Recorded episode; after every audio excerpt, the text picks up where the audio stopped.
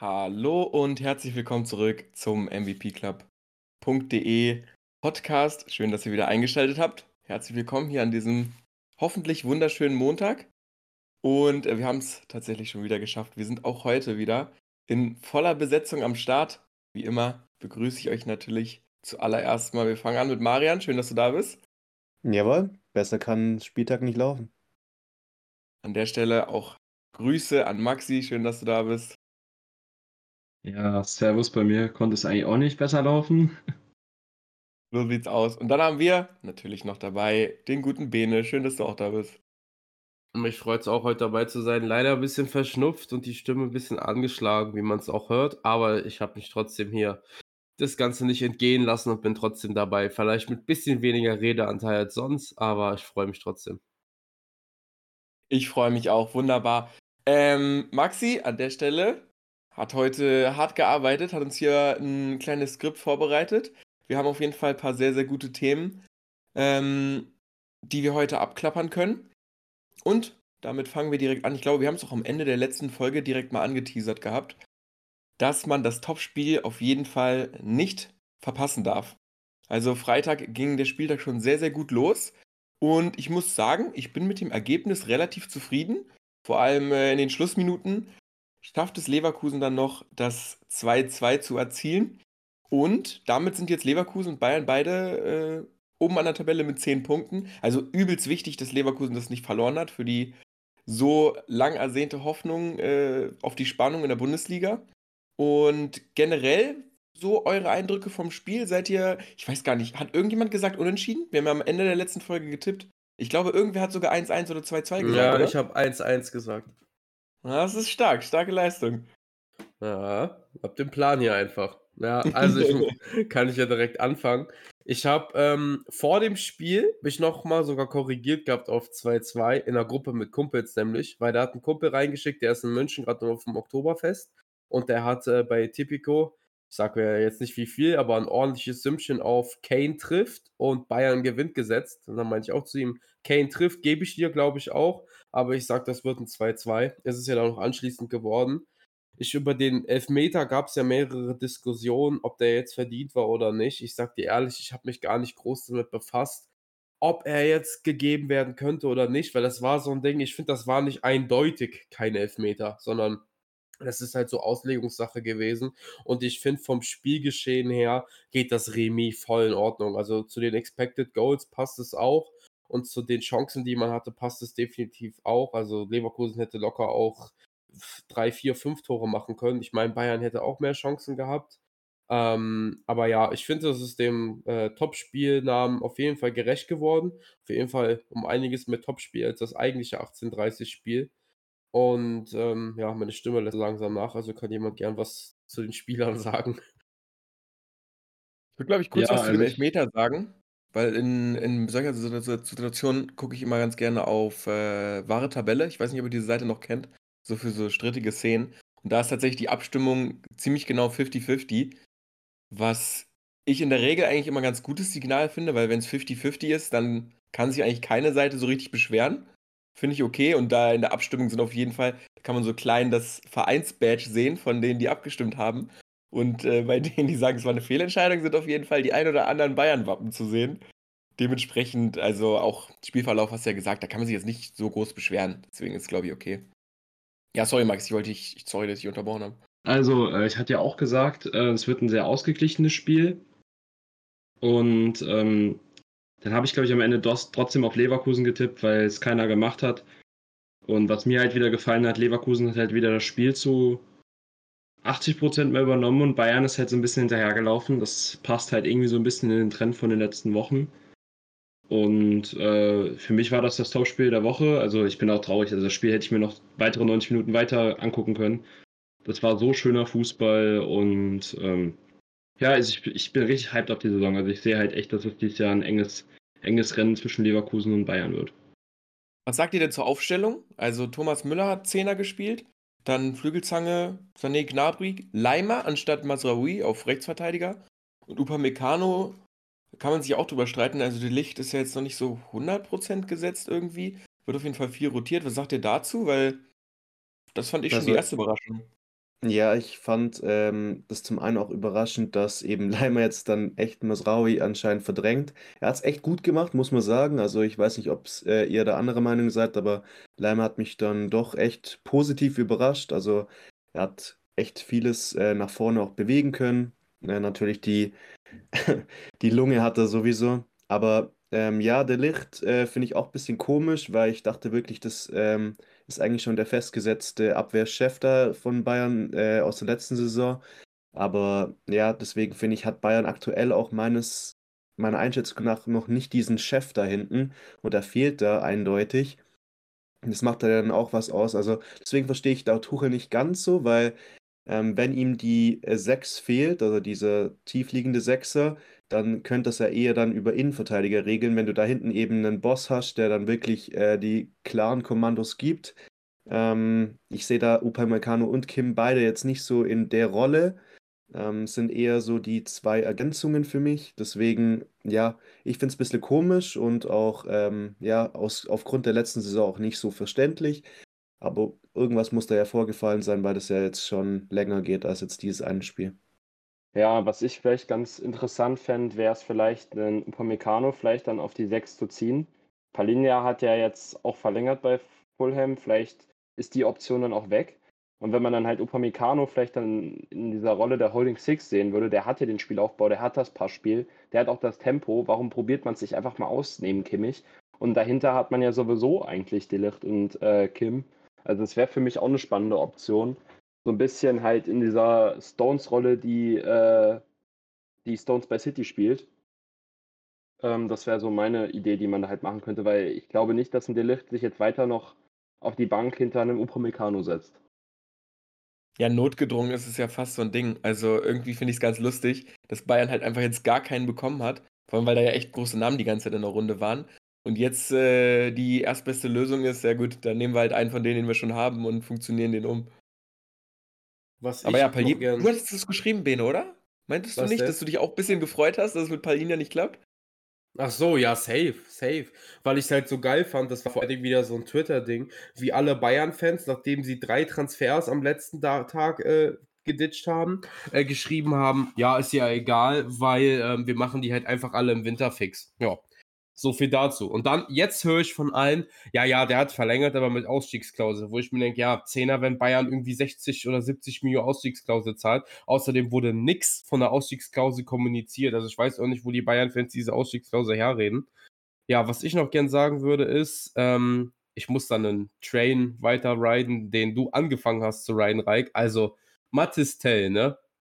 Wenn du dir das 2-2 wieder von dem Jungen anschaust. Also ich muss echt sagen, mittlerweile hat er auch mein Herz ein bisschen erobert. Also ich finde wirklich Thomas Müller an allen Ehren auch ja wieder im Spiel gegen Frankreich ein typisches Müller-Tor gemacht. So, der, der kann immer noch Müllern, so ist es nicht. Der hat schon noch seine Berechtigung, da seine Minuten zu machen. Aber ich will Tell jetzt mal nicht mehr nur seine 10, 20 Minuten sehen, sondern ich will da jetzt mal in der Startelf sehen. So, ich will es umgekehrt haben. Dann soll halt Müller in der 60. eingewechselt werden. Aber was der, wenn er von Anfang an spielt, mit ins Spiel bringen kann, das ist phänomenal halt so. Also da muss man spielen. Genauso ein Bambi. Ich verstehe auch nicht irgendwie, warum Musiala in der Rangordnung bei Tuche irgendwie so krass nach hinten gerutscht ist. Musiala ist für mich auch ein absolutes Wunderkind. Ähm, ja, und noch kurz zum Conny Leimer-Ding. Ich glaube, das war einfach nur, weil nächste Woche Champions League gegen Manu ist, oder? Und Masraoui da starten soll. Also, weil zum Beispiel, da haben, haben ja mehrere jetzt so rausrotiert. Also, der eine oder andere Verein, der jetzt Champions League und Europa League spielt, hatte auf jeden Fall Trimmel zum Beispiel bei Union hat gespielt und so. Also, da haben einige vorgebeugt. Wenn er jetzt gegen Manu startet, ja. Obwohl Trimmel in den letzten Wochen eigentlich immer startet. Also Juranovic ist irgendwie nicht mehr so gesetzt. Das, dazu können wir vielleicht später auch nochmal kommen, aber das ist auch ein ganz komisches Ding irgendwie. Ja, bei diesen, bei diesen internationalen Rotationen, da blickt ja eh keiner durch. Aber ja, ich, ich frage mich echt, wie viel Saisontore Thiel machen würde oder gemacht hätte, wenn Bayern einfach gesagt hätte, ja, okay, kein Bock auf Kane, 100 Millionen, äh, wir gehen einfach mit dir rein. Ich sag ehrlich, ich hätte ihm 20 Tore, glaube ich, zugetraut. Wenn er eine gesamte Saison bei Bayern Startelf spielt und dann hätte man jetzt vielleicht auch einen Sechser. Aber gut, vielleicht klappt es ja mit Upamecano, dann äh, ist es sowieso egal. Kann man sich da am Ende trotzdem drüber freuen. Aber ansonsten wollen wir noch kurz über Leverkusen quatschen. Ist jetzt ein bisschen kurz gekommen. Grimaldo mit, glaube ich, seinem ersten Saisontor Da habe ich mich ja sehr gefreut auf den Transfer. Funktioniert auch sehr gut, findet sich top in der Bundesliga ein. Ich meine, die ganze Mannschaft ist ja so krass. Andrich das erste Mal als Startelf gespielt. Fand ich persönlich ein bisschen schade, bin ja großer Palacios-Fan. Aber ansonsten, also Leverkusen hat auch so eine gute Kadertiefe, Ben, das hast du ja auch schon mal gesagt gehabt, dass man da irgendwie, vor allem auf der Bank, hat man jetzt auch in dem Spiel wieder gesehen, was da bei Bayern für Spieler auf der Bank sitzen. Also ich sage ehrlich, da ist bei Leverkusen mehr zu finden, würde ich sagen.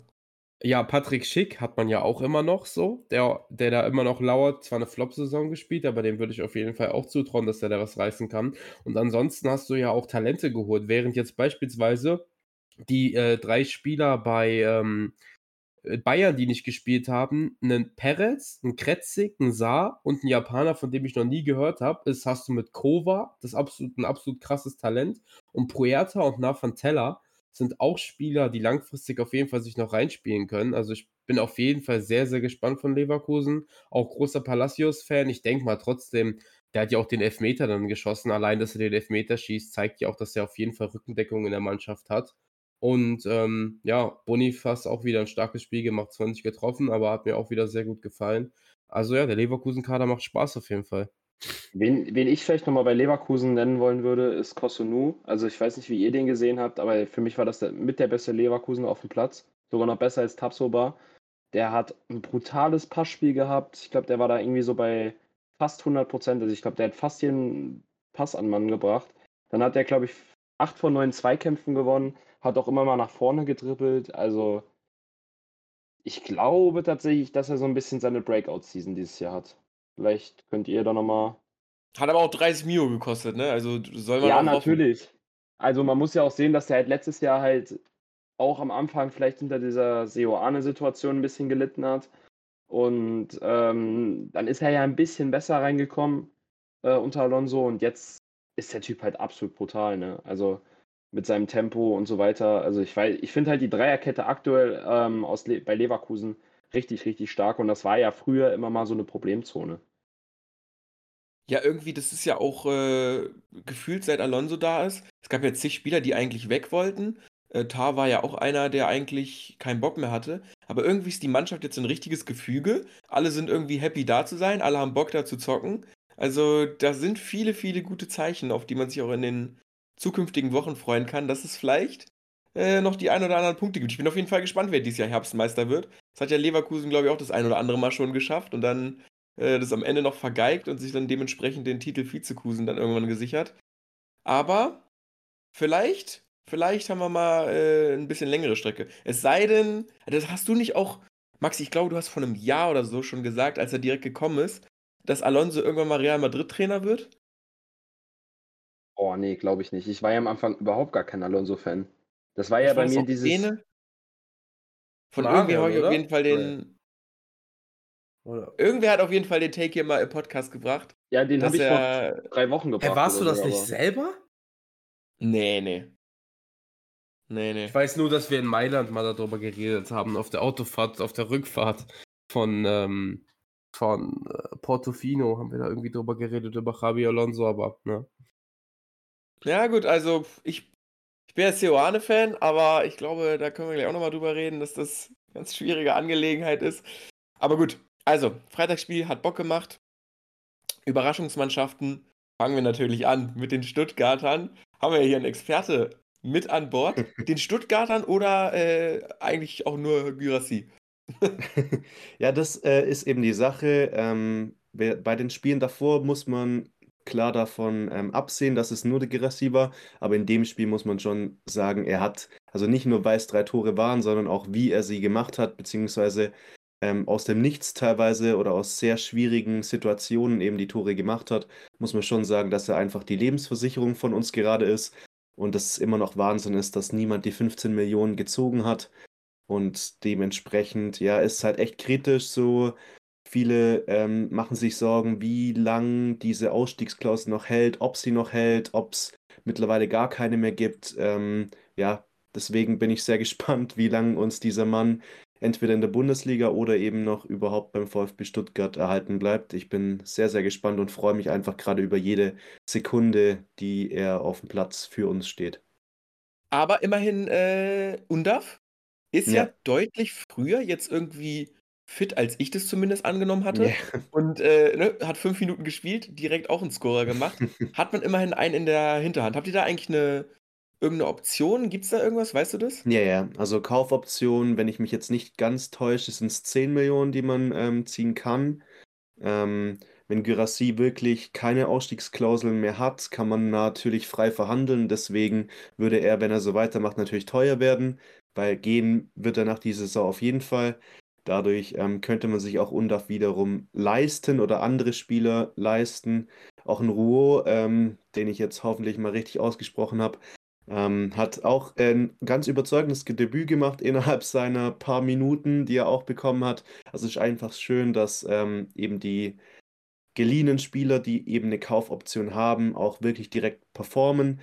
Bis auf Stergio wurden jetzt eigentlich alle ganz gut eingesetzt. Stiller hat jetzt nicht so ein ganz überzeugendes Spiel wie noch zuletzt, aber war auch kein schlechtes Spiel. Ähm, ja, deswegen muss man einfach sagen, dass wir da durch Gyrassi profitiert haben, weil Mainz hatte oft dann immer so kleinere Phasen, wo sie ab und zu ganz gefährlich waren oder kurzzeitig auch durch Richter oder Ajorg dann wieder gefährlich wurden.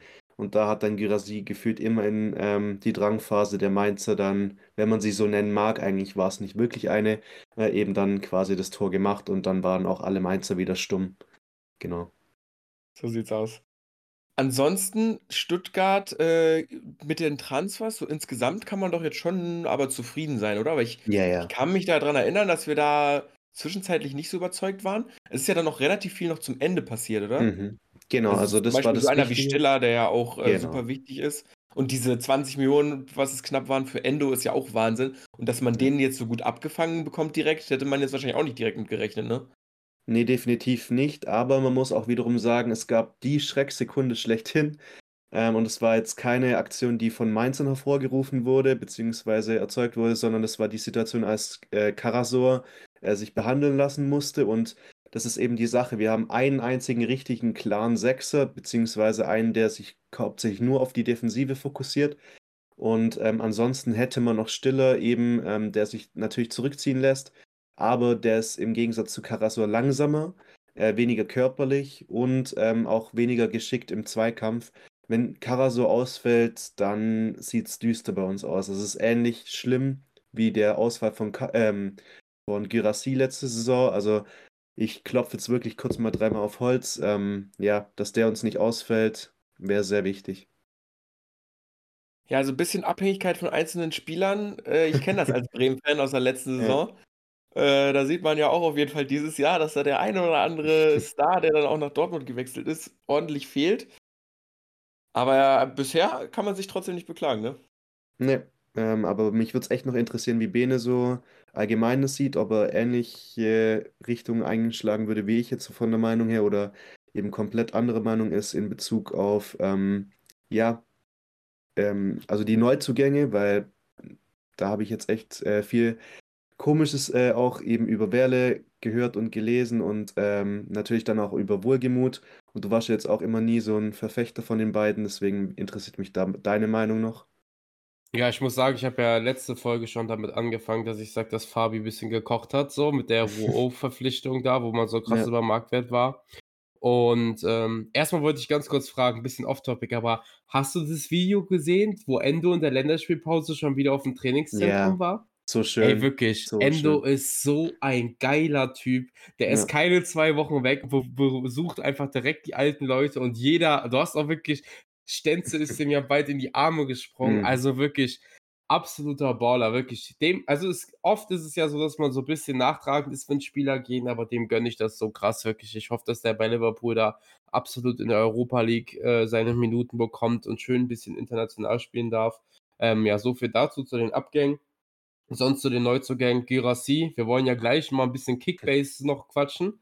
Ich gebe schon mal einen leichten Ausblick, dass ich mir den in Kickbase geholt habe, muss ich sagen. Absoluter Gamechanger so. Ich Ja. glaube, da haben nicht so viele gerechnet, dass der mit acht Saisontoren schon dasteht. Habe ich natürlich genau so erwartet.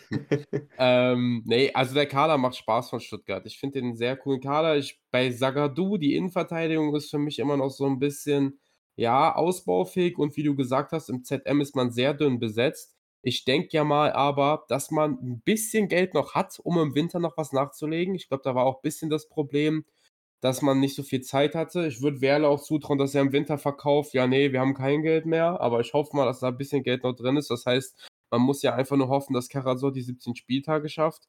Ja, und apropos Verletzungen, ich frage mich auch, was hat Undaf eigentlich für einen Maschinenkörper? Also, dass der Typ überhaupt am vierten Spieltag schon wieder sein, äh, sein Debüt gegeben hat, komplett insane. Hatte ich gar nicht auf dem Schirm. Ich hab mich war komplett verwundert, als der auf einmal eingewechselt wurde. Ja, hatte ich ja auch schon gesagt. Ich habe mich auch echt gefreut, weil für mich ist das auch einer der Transfers, die man auf jeden Fall auf dem Schirm haben muss. Der war ja in Belgien so krass. Und dann, ich finde, von Belgien die Premier League, das ist halt einfach einer zu viel. Und das hat man dann auch gemerkt. Aber von Belgien in die Bundesliga, äh, das funktioniert immer ganz gut. Da gibt es das ein oder andere Beispiel, wo es sehr, sehr gut geklappt hat. Generell hatten wir ja, glaube ich, auch in der ersten Folge oder so gesagt, die Zugänge, die man dieses Jahr in die Bundesliga hat, da sind echt viele, viele coole Spieler dabei wo man sich wirklich krass drüber freuen kann. Und ähm, deswegen, was haben wir noch hier? Überraschungsteam? Hoffenheim. Äh, da wolltest du auch ein bisschen drüber reden, Max. Ich habe jetzt zu Hoffenheim. Sind die so überraschend? Ist. Boah, schon, finde ich. Also nach dem letzten Jahr, da hatte man ja auch die äh, Trainerwechsel. Also ich finde, es ist schon ein Thema, wo man drüber reden sollte. Ich hatte sie persönlich jetzt nicht so weit oben. Transfersommer sieht spannend ja. aus. Also irgendwie hat man zehn Stürmer geholt ähm, und irgendwie die Problemzone Innenverteidigung nicht so abgedeckt, obwohl da eigentlich alle Innenverteidiger aktuell ganz stabil aussehen. Und ich bin halt nach wie vor kein so großer Matarazzo-Fan, deswegen überrascht es mich eigentlich. Aber vielleicht macht Matarazzo auch jetzt einfach den äh, Sebastian Hoeneß Redemption Arc durch und äh, macht die gleiche Entwicklung. Also für mich schon ein Überraschungsteam einer meiner Lieblingsspieler, Anton Stach, spielt jetzt halt da. Deswegen gucke ich da halt auch immer mal so drauf. Ähm, ja, aber für mich ist es echt eine Überraschung, dass die jetzt so weit oben stehen. Also ich hätte nicht damit gerechnet. Ich finde es ein bisschen ja. anstrengend. Ich weiß bei denen gar nicht, wer da Startelf spielt. Aber ja, irgendwie, also das ist, ich habe mich gefreut, dass Robert wieder drin war, muss man sagen. Das war aber echt ein schlechtes Spiel. Aber ansonsten irgendwie also ich, ich weiß nicht. Also ich habe ich hab den, den Stuttgart-Part gerade mehr gefühlt. Auch weil die, die, die, das ist ja eine halbe Stuttgart, ne? Also diese, yeah. diese Transfers hin und her. Äh, Matarazzo, ich weiß nicht, hättest du Matarazzo gern zurück? Wahrscheinlich auch nicht, oder? Ähm, gerade bin ich sehr glücklich mit Hoeneß an sich, aber mhm. ähm, Matarazzo ist natürlich immer ein Sympathieträger, er ist mit uns aufgestiegen und so weiter. Aber ähm, ich fahre es gerade an Matarazzo am, eigentlich am meisten, beziehungsweise es konzentriert sich eigentlich nur auf zwei Spieler. Und das sind ähm, Tom Bischoff und äh, Maxi Bayer, dass äh, er quasi sie extrem fördert und äh, Bayer zahlt es auf jeden Fall zurück. Also Bischoff hat auch schon ähm, Scorer gesammelt. Aber trotzdem, ähm, es ist echt erstaunlich, so aus welchen Positionen und ähm, Situationen Bayer aktuell gerade Tore macht. Und deswegen finde ich das auch ähm, eigentlich ziemlich gut, weil äh, die deutsche U21 war jetzt nicht so stark besetzt. Und äh, mit Bayer hat man da jetzt schon noch einen äh, dazu bekommen, der ja ähnlich wie Müller äh, einfach manchmal auch ein Körperklaus ist, aber dann irgendwie dann doch wieder was komplett Krankes raushaut. Ähm, also das Tor jetzt äh, da fand ich jetzt auch am Wochenende ziemlich überzeugend und hätte ich ihm jetzt so gar nicht so zugetraut. Da hätte ich eher gedacht, weil er irgendwann schon mal gesagt hat, er wollte den, also sein vorheriges Tor, nicht das aktuelle, eben eigentlich ganz anders schießen und dann ging er gerade deswegen rein. Ähm, Finde ich dann ganz spannend und da sehe ich eben so ein paar Müller-Parallelen und fände ich auch spannend, wenn der sich so durchsetzen könnte, weil als Müller sich durchgesetzt hat, war es ähnlich. Da hatte Bayern, glaube ich, auch ähm, eigentlich ganz andere Spiele noch für die Position und trotzdem hat sich dann der Jugendspieler durchgesetzt. Deswegen ähm, finde ich es eigentlich ganz geil, wie Bayer hier performt und auch natürlich Bischof. Ich habe äh, ehrlich gesagt, ich bin sehr, sehr krass überrascht davon. Er kommt ja von Hannover und ich halte echt eigentlich gar nichts von dem. Äh, ich glaube, für mich persönlich, und da sehe ich den Unterschied zu Stuttgart, weil Stuttgart finde ich, die spielen gut, die gefallen mir gut, aber Hoffenheim ist für mich gerade schon eher so die Schublade Overperforming. Und das sagt man ja, bei Union auch, auch seit drei Jahren. ne, da sehen wir auch alle, wo das hinführt. Also wenn man da irgendwie eine Konstanz draus kriegt, ja. Aber Hoffenheim für mich eher Overperformer als jetzt wirklich eine stabile, gute Mannschaft. Das ist auch der Grund, warum ich jetzt Überraschung habe. Also ich hätte jetzt nicht mit dieser Overperformance äh, gerechnet. Also der Kader ist, hat natürlich seine Stärken und Schwächen, aber halt auch viele Stärken. Ähm, nur ich sehe es halt nicht, wie die das die ganze Saison durchziehen müssen. Also mir fehlt da halt viel die Idee mit bei und äh, man hat halt jetzt auch schon wieder gesehen, ich glaube, das waren jetzt von den Siegen, die sie geholt haben, glaube ich, zwei oder drei mit deutlicher XG Overperformance. Und muss man halt mal gucken, ob die es halten können. Also ich sehe Hoffenheim eigentlich so im, im Mittelfeld so auf 11 oder 12 und wenn die halt jetzt so auf 5, 4, 5, 5 sind sie, ne? Mhm. Ähm, sitzen, also das finde ich schon ziemlich überraschend. Hätte ich nicht mitgerechnet. In meinen Augen lag es in dem Spiel auch ganz klar am Gegner. Also ich, dadurch, dass ich krank war, konnte ich die Konferenz schauen, habe es komplett geschaut. Und die hatten halt gefühlt drei Chancen und haben drei Dinge reingemacht, weil Köln eine Totalkatastrophe war. Also bis auf Davy Selke, der ein gutes Spiel gemacht hat und eigentlich sogar noch hätte ein zweites Tor machen müssen. Ähm, die Saison ist mir egal. Ich habe keine Wette am Laufen. Das heißt, soll er so viel Tore oder nicht Tore machen, wie er möchte. Ähm, aber ja, also ich finde wirklich, wir kommen gleich auch noch zu den Negativüberraschungen. Und bei Köln zeigt sich, dass Baumgart die letzte Saison schon am Leben gehalten hat und dass dieser Kader mit den Verlusten, die sie jetzt zu dieser Saison gemacht haben, absolut nicht Bundesliga-reif ist und die Glück haben können, dass ein Heidenheim und ein Darmstadt in der Liga sind, die ja diesen Spieltag auch beide gepunktet haben, ne? Also die anscheinend auch nicht so Fischfutter sind, wie alle erwartet haben. Dementsprechend kommen wir, denke ich, gleich auch nochmal zu Köln und deswegen Hoffenheim für mich einfach so dieses typische, dass du, wo du in den ersten vier, fünf Spieltagen auch mal oben drin stehen kannst und den Rest der Saison nichts damit zu tun haben wirst. Und genau das Schicksal wird für mich auch Hoffenheim ereilen. In drei, vier Spieltagen haben die da nichts mehr in der Top 7 zu suchen. Ja, Köln, äh, Verluste, gutes Stichwort. Ich habe die ja, äh, ich sehe die eigentlich in der Saison. Ich habe mich drauf gefreut. Ich habe gedacht, ja, das wird was. Und ich glaube auch ehrlich gesagt immer noch dran. Also, das wäre jetzt ein Fall, wo ich mich noch nicht so weit aus dem Fenster lehnen würde, zwecks äh, der Rudervermeidung. Weil sonst sitzen wir wieder in zwei Wochen, wenn dann Köln irgendwie auf einmal ein gutes Spiel macht. Aber einer der Verluste und einer der so Überraschungstransfers innerhalb der Bundesliga war ja ein Kölner. Und zwar Elias Skiri. Und der ist nämlich direkt zum nächsten Überraschungsteam im negativen Sinne gewechselt.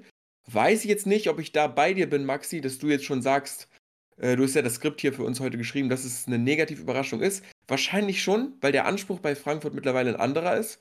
Das habe ich mit reingebracht. Also Frankfurt, okay. ich habe Frankfurt mit Augsburg ausgetauscht, weil wir ja hier nicht so gerne über Augsburg reden. Ich wollte ganz kurz, weil du hast letzte Woche äh, off-cam gesagt, dass du gerne noch ein paar Saisonwetten hättest. Also bei Köln wäre ich absolut dabei. Die, die, ich sehe die nicht in der Top 13. Also können wir gerne Top 12 bzw. Top 13 Wette machen. Top 13. Mache ich, mache ich, mache ich. Ich gehe rein. Also ich bin noch, ich bin noch ein Köln-Believer. Also mir haben die Transfers alle gut gefallen. Also äh, so wie bei Werder letztes Jahr, ne? Bei 13 ist die Wette ungültig, bei 12 gewinnst du, bei 14 ich. Dann, ich ich würde die machen, safe. Also machen ich weiß nicht, wie, ich weiß nicht, okay. wie Reich sieht, aber. Ich wäre auch drin gewesen. Ey, wir sind Team Köln, aber gut, das können wir jetzt schlecht machen, wa? Ja, gut, Maxi, dann machen wir mal eine. Können wir gerne machen. Machen wir um 10er, komm. Also, nächste, weil, Woche, nächste Woche, jetzt wo Bene die Wette hat, wird Köln 7 zu 0 gewinnen. Davy Senke wird 5 Tore machen. Also ich weiß auch nicht, du hast doch irgendwas von Neuzugängen gesagt. Also ich habe mir gerade on-cam nochmal diesen Christensen angeguckt, äh, weil ich den, to be honest, nicht mal mitbekommen habe, dass der zu Köln ist. Der war in Genk, hat er drei Spiele gemacht und war eine Saison gut in, äh, den, in der dänischen Liga. Sonst hat man sich Heinz zurückgeholt. Alidu finde ich ganz cool. Aber ansonsten, mhm. welche Transfers überzeugen denn außer Paccarada, der halt schon seit letzter Saison fix ist? Paccarada und Waldschmidt. Wer kam da sonst, wo man sagt, okay. Also bei, das bei Waldschmidt ist es. oder? Also, du sagst das so, ja, okay, kommt halt Paccarada, ja, okay, Waldschmidt, aber ich würde sagen, das, ja, das sind zwei Neuzugänge. Das sind zwei Neuzugänge, während man mit Hector den besten Spieler der letzten zehn Jahre verloren hat. Und mit Skiri wahrscheinlich den ja. besten Spieler auch. Also, den besten Spieler der Vereinsgeschichte wahrscheinlich. Ja. Das ist schon bitter, das, ja. Das Ding ist halt, ähm, also ich finde halt, wie gesagt, dass man diesen Skeri-Transfer eigentlich ganz gut aufgefangen hat mit äh, Christensen. Äh, ich glaube, du meintest äh, Rasmussen. Oder nee, wie, ist, wie heißt der nochmal? Carstensen. Ähm, ah, man ja. hat jetzt, man hat jetzt zwei Dänen geholt. Ähm, und ich finde, den hat man eigentlich ganz gut aufgefangen. Man hat ja auch noch Erik Martell, ein vielversprechendes Talent. Äh, Waldschmidt, da spreche ich natürlich jetzt auch mit Wolfsburg-Brille, ist ja einer meiner Lieblingsspieler mit gewesen. Ähm, und ich, ich bin jetzt eigentlich so mit dem Transfersommer, dachte ich eigentlich, vielleicht können die irgendwie nochmal einen Schritt nach oben machen. Also ich hätte jetzt vielleicht gedacht, vielleicht kann man auch nochmal so Richtung Platz 10 gucken. Ähm, mich überrascht das halt jetzt bis jetzt, dass sie halt so weit unten stehen. Also das sieht ja Reik, glaube ich, ähnlich mit der Aussage von ihm.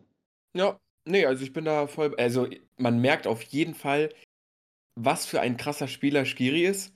Und ich, also ich werde es auch nicht verstehen, die ganze Saison nicht, warum der nicht zu Bayern gegangen ist. So, also, wieso hat da keiner bei Bayern gesagt, jo, den können wir zumindest für die Bank mal mitnehmen? Ich finde, also, das, das macht für mich gar keinen Sinn. So freut sich Frankfurt, aber ja, da können wir direkt anknüpfen, weil so dolle freut sich jetzt Frankfurt auch nicht. Du hast die jetzt mit reingenommen, Bene. Äh, Skiri, ich check mal kurz, der spielt eigentlich gefühlt eine solide Saison zumindest. Aber so richtig zufriedenstellend ist die ganze Mannschaft nicht. Ich muss auch sagen, auf der einen Seite finanziell natürlich super, dass man Kolomuani halt an diesem letzten Tag für 100 Mio losgeworden ist, habe ich ja schon zigmal gesagt. Musste man absolut machen, super Deal. Aber wenn ich mir so die Aufstellung angucke, so, ich bin jetzt von keinem Spieler so ein richtig krasser Fan, muss ich sagen. Also da ist jetzt keiner dabei, wo ich sage, das sind auf jeden Fall garantiert. Ich gucke mir die, Startauf, äh, die Startaufstellung an und wirklich, ich sehe Skiri und sonst sehe ich keinen Spieler, der garantiert Top 6 Bundesliga-Niveau hat in der Startelf. Ich weiß nicht, ob Eben. ihr da einen seht. Götze vielleicht, aber ist auch schon ein Stretch in meinen Augen. Aber sonst hat da keiner unangefochtene Top 6 Qualität. Also ich finde, Frankfurt ist nicht unbedingt eine negative Überraschung. Ich habe mich da tatsächlich ein bisschen vom The Zone-Kommentator inspirieren lassen, weil ich habe das Spiel auch geguckt, nicht komplett, aber die zweite Hälfte. Und da meinte der, wenn man das hier jetzt mal einordnet, dann muss man sagen, Frankfurt steht vor einem Umbruch, neuer Trainer, viele neue Spieler. Nächste Woche spielt man in Aberdeen in der Conference League, das muss man auch bedenken. Da ist ein 1-1 gegen ein ekliges Bochum schon mal in Ordnung. Und daraufhin habe ich drüber nachgedacht, ist ein 1-1 gegen Bochum für die Selbstverständnis von Eintracht Frankfurt wirklich in Ordnung? Auch wenn man nächste Woche gegen Aberdeen spielt, finde ich eben nicht. Finde ich nicht. Ich finde, muss man schon gewinnen eigentlich. So ist ja auch egal, ob du da eklig gewinnst und dir, weiß ich nicht, kurz vor Schluss einen Cha Chaibi, Frage, ja, boah, ich lasse es wieder hier. Die Franzosen, die haben es. Eigentlich bin ich gut in Französisch, aber irgendwie Chabi wahrscheinlich so mit ausgesprochen. Noch einen reinmacht oder ein Mamouche eben.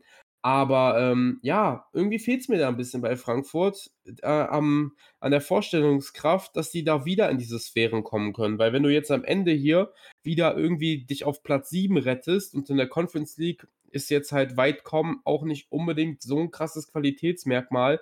Da kann West Ham das Ding letztes Jahr gewinnen und irgendwie 15. in der Liga werden. Also das ist jetzt auch nicht unbedingt äh, das größte Qualitätsmerkmal, wie gesagt. Und Deswegen weiß ich nicht, ob Topmöller da auch der Richtige ist, diesen jetzt neu zusammengewürfelten Kader zu moderieren. Ich kann, ich zweifle ein bisschen dran.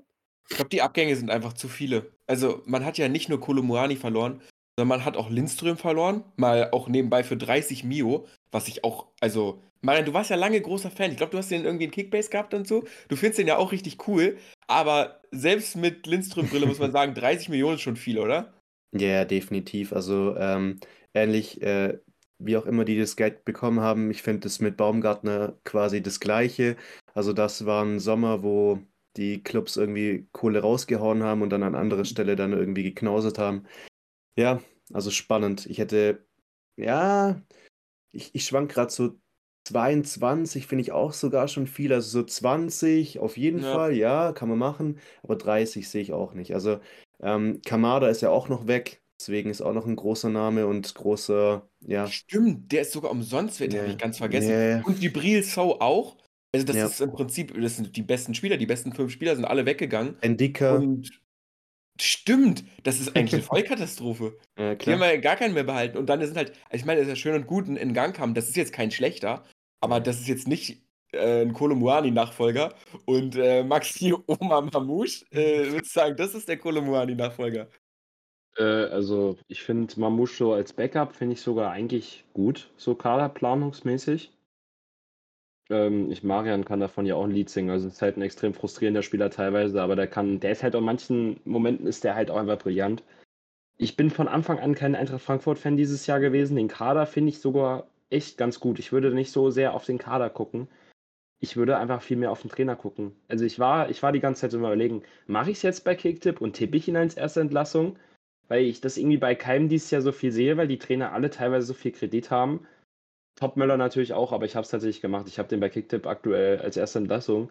Und ich bin mir sicher, dass das eigentlich irgendwie mir um die Ohren fliegt. Aber wenn ich dann am Ende derjenige bin, der dann die Punkte holt, äh, lache ich alle richtig hart aus. Ähm, ich bin, ich habe da irgendwie so ein bisschen diese Van Bommel-Vibes, ich weiß es nicht. Es war irgendwie so ein, so ein Bauchgefühl und aktuell überzeugt er es auch nicht so. Und, Ich check halt ähm, nicht, hm? weil ich finde das Volk, zum Beispiel Topmüller, so, war ja bei Bayern auch. Da, da gab es zum Beispiel, ist jetzt, ich weiß nicht, ob Tell schon unter ihm gespielt hat, aber am letzten Tag hat, Bay hat Frankfurt ja versucht, Tell ranzuholen und da irgendwie noch eine Laie zu bekommen. Und dann hat Bayern gesagt, so spontan nicht. Aber Bayern hat jetzt Tell nicht so appreciated, dass ich glaube, wenn man da Anfang August hingegangen wäre, dass man da nicht irgendwie eine Laie hinbekommen hätte. Und ich verstehe halt bei Frankfurt nicht, ist ja cool, dass die bei den 100 Millionen geblieben sind. Aber wie kannst du keinen Backup-Plan haben? Also wie kannst du gar keinen Backup-Plan haben? Zum Beispiel der eine Typ, der zu Lenz gegangen ist, Wahi, ey, Wahi, ist Wahi, ne? Genau, der hat ja gesagt, er wollte nicht warten auf Frankfurt. So, ist ja auch cool, dass der das nicht machen wollte, aber nur weil ein Spieler nicht warten will, als ob es nicht irgendwen gegeben hätte, der gesagt hätte, ja, Abfahrt, ich spiele gerade nicht international, ich warte auch auf euch und entweder ihr nehmt mich oder nehmt mich nicht, dass man da wirklich dann in einer Stunde versucht hat, wen zu holen und auch gar keine äh, Bestreben hat, irgendwen noch auf dem vereinslosen Markt zu holen, ist halt für mich auch so ein bisschen, ja, auch auf Manager-Ebene halt einfach ein bisschen versagt. So klar haben die da den Back secured, aber halt gar nicht geplant, okay, wie ersetzen wir das dann? Krösche ist halt meiner Meinung nach auch einfach ein bisschen overrateder äh, Sportdirektor, Sportverstand und sowas. Ich, ich, der hat auch immer mal eine ganz gute Trefferquote gehabt, aber es ist für mich nicht dieser, dieser überragende Sportdirektor, der wirklich diesen Plan hat und sowas. Also, wenn ich mir jetzt zum Beispiel einen Simon Rolfes angucke, ist für mich aktuell der brillanteste Sportvorstand, der in der Liga rumläuft. Oder auch ein Fabian Wohlgemuth hat einen guten Job im Sommer gemacht. Oder auch ein Marcel Schäfer bei uns. Und ich finde, die sind halt alle eine Stufe über Markus Krösche. Ja, safe, Ja. da stimme ich absolut zu. Also, Marian, kannst du auch gern.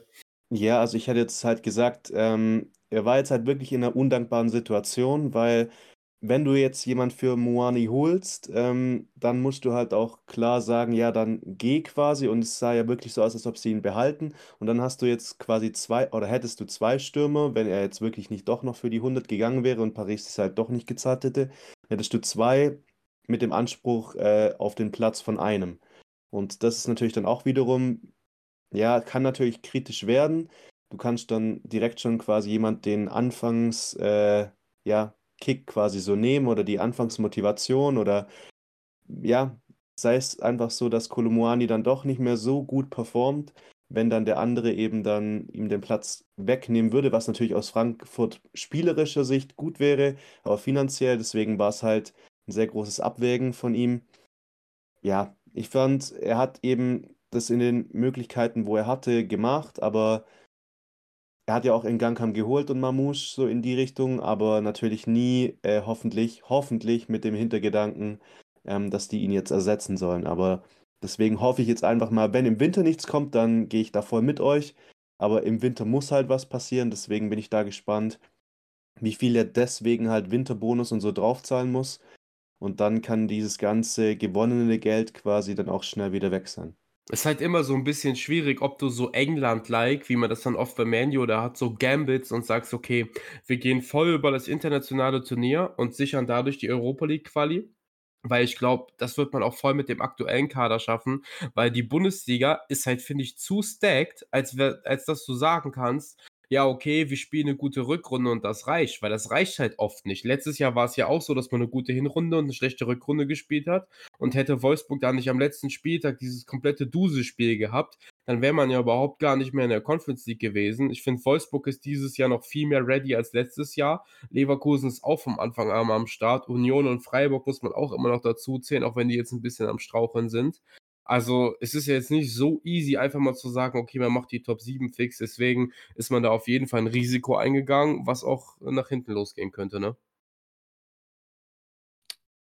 Ja, danach sieht es für mich ein bisschen aus, ehrlich gesagt. Was ich sehr, sehr schade finde, weil eigentlich ist ja voll die coole Story in den letzten Jahren von Frankfurt. Aber ich finde, die haben auch mit den Transfers einfach sehr viel Geld für Spieler in die Hand genommen, wo ich jetzt das Risiko versus Reward-Potenzial nicht so sehe. Ich bin ja ein großer Skandinaven-Fan, aber äh, auch zum Beispiel Hugo Larsson, ich finde den ultra cool, aber 12 Millionen fast für einen Spieler, der noch nie in Europa gespielt hat, außer halt in der äh, Allsvenskan, was wirklich keine gute Liga ist, das funktioniert nicht. Also das ist für mich einfach ein viel zu hohes Risiko und für 12 Millionen, also da kriegt man halt einen gestandenen Spieler in Europa. Da gibt es den einen oder anderen Bundesligisten, der äh, mit dem Geld da auf jeden Fall geschicktere Transfers anstellt. Und ich weiß nicht, ob es das wert ist, halt dieses große Risiko zu gehen. Hat man ja auch mit Hauge gesehen. Genau das Gleiche. Der hat auch über 10 Millionen gekostet. Ich liebe den Spieler. Ja, ist einer meiner absoluten Favoriten. Aber äh, das ist halt auch komplett in die Hose gegangen. Das sind die nächsten 10 Millionen. Dann hast du mit äh, Fares Chaibi von Toulouse auch einen, der eine solide Saison bei einem Aufsteiger gespielt hat. Hast da wieder 10 Millionen in die Hand genommen. Äh, in Kunku habe ich mich jetzt nicht viel mit beschäftigt. Müsste aber Ligue 2-Spieler, glaube ich, sein. Aus dem letzten Jahr. Und ich meine, äh, Ligue 2 schon und gut. Aber also ich sag mal, für einen Spieler aus der zweiten Bundesliga, äh, da gibt es jetzt keinen, für den man 7,5 Millionen bezahlen würde. Selbst der beste Spieler in der zweiten Liga kostet, glaube ich, nicht so viel. Und die Ligue 2 ist jetzt nicht so viel besser als die zweite Bundesliga. Ist halt so ein bisschen in den letzten Jahren diese etablierte äh, Frankreich-Tags. Ja, die Franzosen, die sind einfach heiß begehrt, die gehen gut weg auf dem Markt. Hat ja auch geklappt. Aber ich finde, man nimmt da einfach sehr, sehr viel Geld in die Hand für so ein bisschen Wundertüten. Und das zeigt sich gerade so ein bisschen, dass die Taktik jetzt noch nicht optimal funktioniert. Aber gut, welche Taktik auf jeden Fall optimal funktioniert, Hut ab, ist deine Kickbase-Taktik, Bene. Da habe ich, muss ich gestehen, ein bisschen geärgert. Wir wollen heute ein bisschen über Kickbase reden, für alle, die es nicht wissen. Wir sind jetzt hier schon in über 100 Folgen dabei. Wir haben ursprünglich mal als Kickbase-Podcast angefangen. Wir haben hier in kleiner Runde immer äh, gespielt. Letztes Jahr ähm, waren wir auch wieder dabei. Dieses Jahr haben wir eine neue Konstellation, aber wir sind noch alle äh, immer wild unterwegs bei Kickbase. Und äh, tatsächlich ist es so, dass ich in den letzten Wochen äh, ein bisschen Hochmut hatte. Und äh, Hochmut kommt ja bekanntlich vor dem Fall. Ich glaube, ich bin auch sogar letzter diesen Spieltag. Äh, ich habe immer noch Hoffnung, sage ich so, wie es ist. Ich bin sehr, sehr investiert in die Bayern-Spieler. Und das ist mir natürlich jetzt diesen Spieltag ein bisschen um die Ohr gefallen, äh, geflogen. Aber du hast ja äh, schon angekündigt, Bene, du hast den ein oder anderen Geniestreich auf jeden Fall drin gehabt diese Saison, ne? Du hast ja, ja Gyrassi zum Beispiel gesagt. Du hast doch da, glaube ich, hast du nicht irgendwie Simons oder so auch? Javi Simmons habe ich auch. Also ich muss sagen, RB Leipzig tut es mir eh an. Ich bin dieses Jahr, äh, wie Marian die letzten Jahre immer waren, zwei Kickbase-Saisons. Das heißt, ich habe hier nebenbei kurz mein Handy geholt, dass ich nicht durcheinander komme. Bei der anderen habe ich Openda noch, der ja genauso schon gut spielt äh, wie Simmons. Simmons auch so geil, das, ich weiß nicht, ob ihr die Szene gesehen habt, wo er sich auf die Bande gestellt hat und Richtung Fans gejubelt hat, so, weil dem kauft man es halt auch ab, dass er das da fühlt, weil der war es genau, also PSG, 6 Millionen Rückkaufoption, insane, was die da für ein Business gemacht haben. Jetzt verleihen die den, der wird ein Jahr komplett dumm gehen in Leipzig und danach können sie ihn entweder einbinden oder verkaufen. Ich glaube sogar wahrscheinlich eher verkaufen, irgendwie sehe ich ihn da nicht. Aber ja, ansonsten Harry Kane habe ich auch. Hat natürlich auch ganz gut gespielt. Und sonst muss ich sagen, einer der wenigen Frankfurt-Neuzugänge, den ich ganz fühle, ist Pacho. Den habe ich mir auch geholt. Pacho fühle ich auch. Hat auf jeden Fall bisher gut Punkte gemacht. Dann habe ich mit Renault für mich Top 3 oder 4 Keeper der Liga. Ich hatte zuerst Ulle, und dann habe ich ihn aber ausgetauscht, weil dann irgendwie die Gerüchte angefangen haben mit neuer Comeback und so. Kann auch sein, dass er noch ein bisschen was macht. Und ansonsten habe ich den einen oder anderen Lückenfäller, aber habe trotzdem auch einen Tabsoba, habe einen Henrichs. Henrichs für mich auch wirklich, viele haten ihn ja immer noch. Ich glaube, Reik, du hatest ihn sogar auch aktuell immer noch und sagst, der ist overrated, aber ich finde es so geil, dass er sich in die Startelf bei Leipzig gespielt hat. Einfach auch sympathischer Spieler an sich. Also ich finde, cooler Spieler, und in meinen Augen sehr underrated und gehört auch für mich zurück in die Nationalelf. Also wenn ich mir da ansehe, dass dagegen äh, Frankreich äh, irgendwie Jonathan Tah starten durfte und was da weiß ich nicht, was da gemacht wurde. Also ich hoffe, dass der zukünftige Nationaltrainer, der ja noch nicht bekannt ist, obwohl wir gesagt haben der Donnerstagfolge, dass ihr es jetzt vielleicht schon wisst, heute gehört Kunz bei Türkei entlassen, soll er DF das DFB-Ruder übernehmen? Gott bewahre mich, dass ich den bei der Türkei jetzt los bin und ihn jetzt beim DFB sehen muss. Aber ja, Henry ist für mich auch absoluter Baller. Ja, bei mir ist es nicht so gut abgegangen. Also ich habe ja diese, diese Bayer-Spieler mir geholt. Ich habe auch irgendwie, ich weiß nicht, wie ich das geschafft habe, aber ich habe drei Spieler jetzt in der Startelf, die nicht mal spielen. Das ist taktisch jetzt auch ein bisschen ungünstig. Äh, Kovnatski, auch schwieriges Thema. Ein Cater ist wieder fit, aber der, ja, weiß ich auch nicht, woran ich da geglaubt habe. Und ansonsten ist meine Mannschaft tatsächlich relativ schlecht. Also, da müssen wir die nächste Woche noch ein bisschen dran arbeiten. Maxi, du bist auch, glaube ich, äh, Top 3 oder so wiedergekommen diesen Spieltag, oder? Ich bin, äh, glaube ich, jetzt, ich habe einen Spieltagssieg, einmal Zweiter und einmal Dritter jetzt. Und ich habe halt den ersten Spieltag habe ich komplett ver vercheckt, weil ich halt im Urlaub war. Ähm, und bei mir, also ich habe halt Boniface, der macht halt, glaube ich, im Schnitt 300 Punkte gefühlt. Und äh, ich bin halt dieses Jahr wieder ein großer Lacroix-Believer. Der spielt auch bis jetzt eine super Saison, finde ich. Äh, und Julian Brandt ist natürlich sowieso ein Punktelieferant. Karasor, Goretzka und sowas. Äh, das Einzige, der mich aktuell ziemlich enttäuscht, ist Ajork. Ähm, da bin ich ja sowieso immer ein riesen Fan von gewesen. Aber meint sowieso, dazu habe ich auch gleich einen, äh, einen Take. Machen wir nämlich gleich auch noch eine kleine Runde.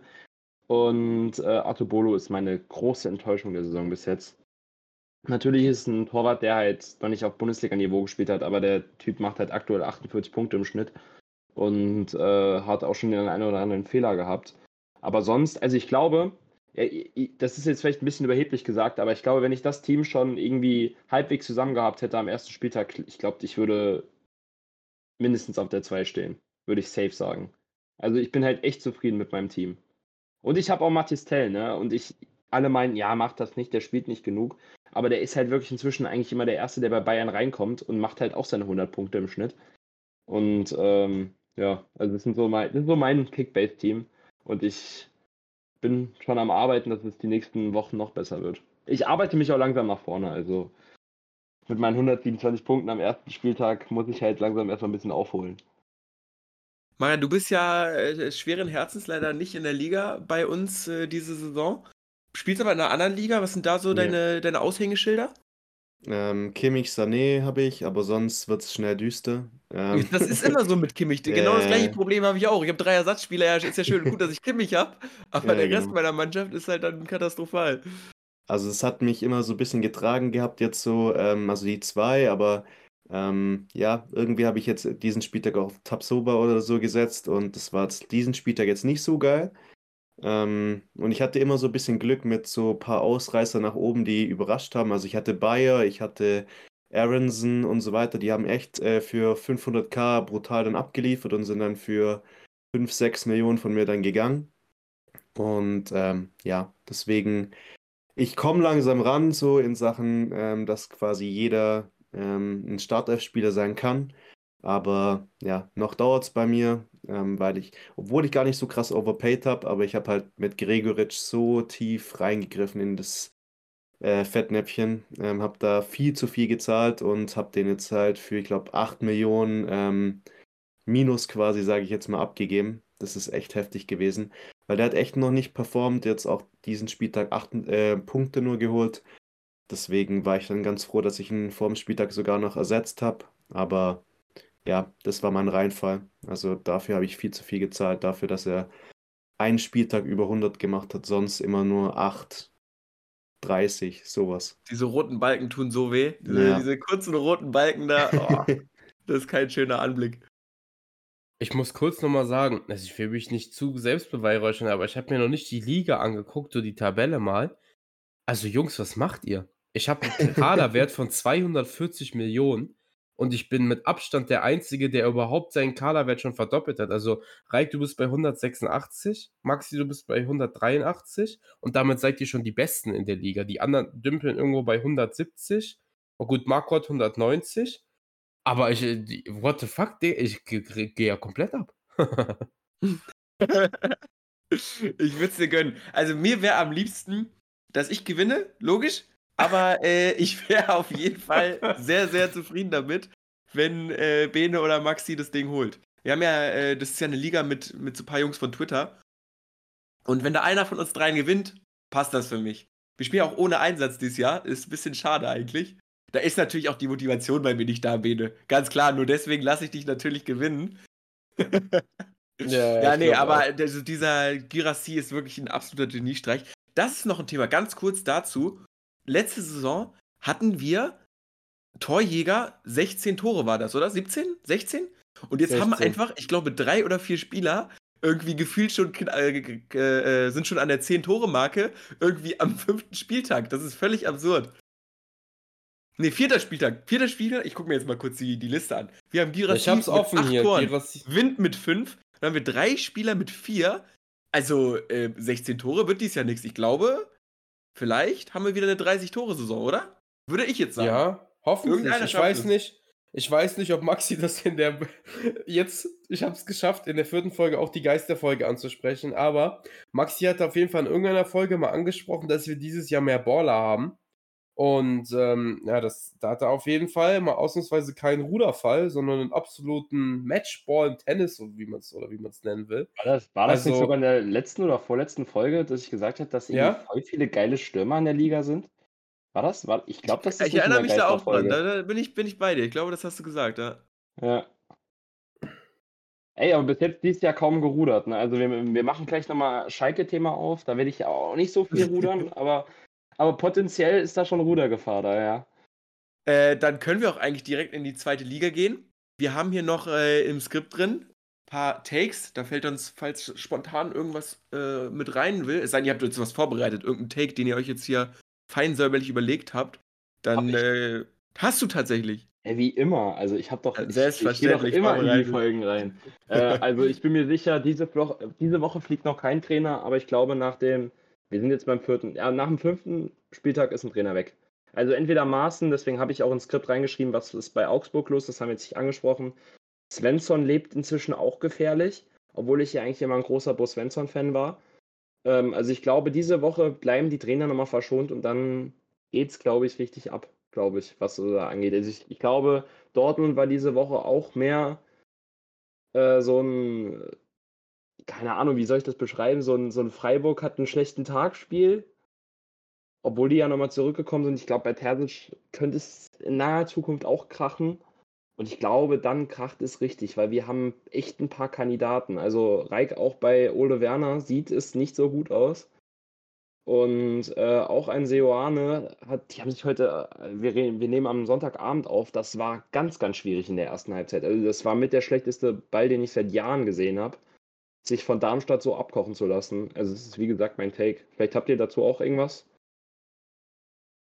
Also nicht Trainerentlassung, sondern einer finde ich, wo eine Trainerentlassung viel mehr thematisiert werden sollte, was aber niemals passieren wird, ist das äh, Heidenheim gegen Werder-Spiel. Ich sage nämlich einmal, mein Hottag, Heidenheim hält die Klasse, beziehungsweise Heidenheim oder Darmstadt. Ich sage nämlich nicht, beide gehen wieder runter. Ich sage, einer von beiden bleibt auf jeden Fall drin, weil ich auch finde, in Augsburg und so weiter sind zu sehr, zu inkonstant und eben auch in Werder Bremen. Und ich verstehe nicht, warum nie irgendwer mal über Ole Werner auch redet. Weil der ist für mich einfach Baumann als Trainer. Ja, der ist sympathisch und der hat Werder da zurück in die Liga geführt. Aber wenn ich mit dem seine Aufstellung regelmäßig wieder angucke, also dass man jetzt, dass der Kaderplaner den dann einen absolut geilen Typen hingezaubert hat und man einfach jetzt anfangen könnte, Leinen, Lünen, sorry, spielen zu lassen und wieder Grosso 85 Minuten mit einer 6-4er Sofascore machen darf. Also wirklich, es reicht, es reicht. Es kann nicht sein, dass ich hier im vierten Jahr sitze und immer noch über Christian Groß rede. Das ist eine einzige Zumutung, dass der immer gebackupt wird und auch ansonsten so. Also die ganzen Drip-Neuzugänge werden einfach wegignoriert. Auch ein D-Mann ist halt nur reingekommen, weil man gegen fucking Heidenheim 2-0 hinten Boah, der lag. war, der war überragend. Der war heute Ja. überragend. Ja, und der war nicht. richtig gut. Der hat auch direkt eine Vorlage gemacht. So. Ein Ja. Jinma kriegt auch wieder nur fünf Minuten, wo ich mir denke, ey, wenn du Offensiv-Power brauchst, Jinma ist jetzt nicht der krasseste Typ ever, aber dann tu den halt mal rein, dass der irgendwas machen kann. Ja, und währenddessen schenken dir halt auch Dingshi und Beste, die beide theoretisch für dich spielen könnten, halt einfach drei Scorer rein, ne? Also, weiß ich nicht. Ja, das ist sowieso völlig absurd. Also dieser beste Transfer, äh, auch wegen der Position, das war ja schon völlig absurd. Also ich muss sagen, ich habe niemals damit gerechnet, dass Dingchi Bundesliga-Niveau hat schon. Weil, also hat das keiner gesehen bei uns im, äh, bei, im Trainerteam letztes Jahr? Also damit, die müssen ja alle komplett geschlafen haben, dass da irgendwie keiner checkt, ah ja, der ist ja schon so weit. Gut, reicht ja für die Bank, dass man den dann an einen direkten Konkurrenten verleiht und dann der einem irgendwie zwei Dinger reinhaut. Das beste Ding ist halt noch bitterer, weil man ihn halt viel zu günstig abgegeben hat. Und der ist halt, das klingt dumm, aber der ist einer der besten Flügelspieler der Bundesliga aktuell. Und das ist halt so ein bisschen unangenehm, wenn man selber halt auf den Flügeln irgendwie Mitchell Weiser, also gut, nichts gegen Mitchell Weiser, und irgendwie Anthony Jung hat.